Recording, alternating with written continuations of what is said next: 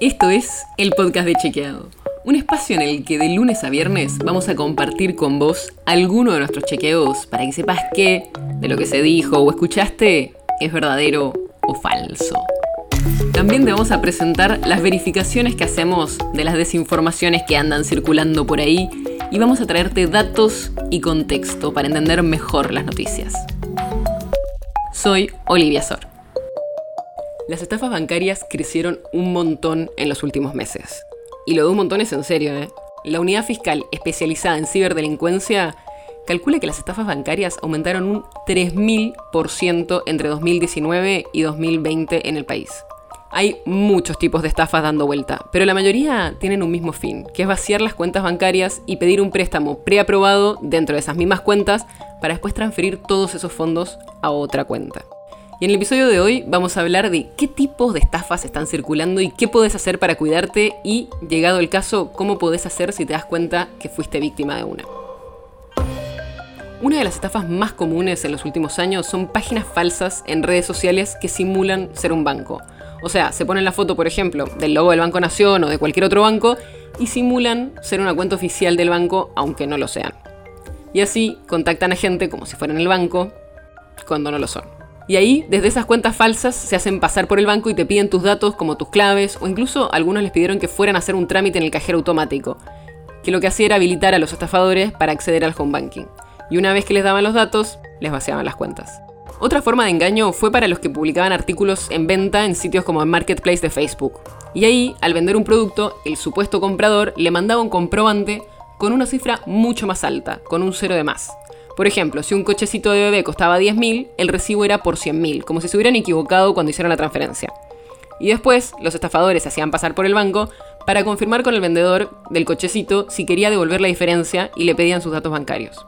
Y en realidad, lo que buscaban era poder entrar a la cuenta del home banking. Otro tipo de estafas que aparecieron en los últimos meses fue con el DEBIN, estos DEBIN son como una transferencia pero al revés. Es una opción que genera automáticamente un débito en la cuenta de la persona que lo recibe que puede aceptarlo o rechazarlo. O sea, yo te mando un DEBIN a vos por 100 pesos y si vos lo aceptás me estás mandando 100 pesos. Lo que hacen muchos estafadores es decir la gente que ofrecía un producto, querían comprarle algo y les mandaban un DEBIN para que lo acepten. Pero si el vendedor aceptaba el DEBIN, en realidad le estaba mandando plata al estafador. El problema es el mismo en muchas estafas y en este último caso se ve muy claro, tiene que ver con la educación financiera o digital. Y ahí los especialistas recomiendan varias cosas. Primero, cuida tus datos personales. Si hablas con un banco por redes sociales, asegúrate que sea el oficial, que tenga el tic azul de la cuenta verificada, porque hay muchas cuentas muy parecidas que no están verificadas ni tienen tantos seguidores. Además, nunca un empleado de un banco va a pedirte tu nombre de usuario, tus contraseñas, tokens o transferencias a cambios de beneficios. Además, hay varias recomendaciones. Por ejemplo, si te llega un aviso sobre un supuesto error cuando haces una transferencia bancaria, no lo respondas. Ante cualquier duda, podés llamar por teléfono al banco. Y nunca va a ser al revés. El banco no te va a llamar para que le des información sensible, siempre es el cliente el que tiene que llamar ante un problema. Y tal vez la más importante es que siempre podés tomarte un minuto antes de actuar. Los que hacen este tipo de estafas apelan a las emociones y a supuestas urgencias. Pero antes de dar datos personales o hacer transferencias, siempre puedes tomarte un rato para pensarlo, incluso puedes contactar a un familiar, a un amigo y consultarle. Y si ya caíste en una de estas estafas, podés denunciarlo en una comisaría y aportar ahí las pruebas que tengas. También puedes hacer el reclamo en la Dirección de Defensa del Consumidor para pedir una mediación con el banco y hacer una medida cautelar para que se retrotraiga todo el dinero que te sacaron antes de que se defina la denuncia.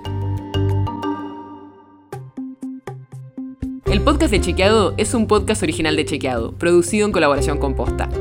Si tienes una idea, algún tema del que te gustaría que hablemos en un próximo episodio, escríbenos a podcast.chequeado.com. Y si te gustó este episodio, seguinos en Spotify o en tu app de podcast favorita y recomendanos a tus amigos. Si querés más información sobre esto o sobre otros temas, entra a chequeado.com o sumate a nuestras redes. Soy Olivia Sor.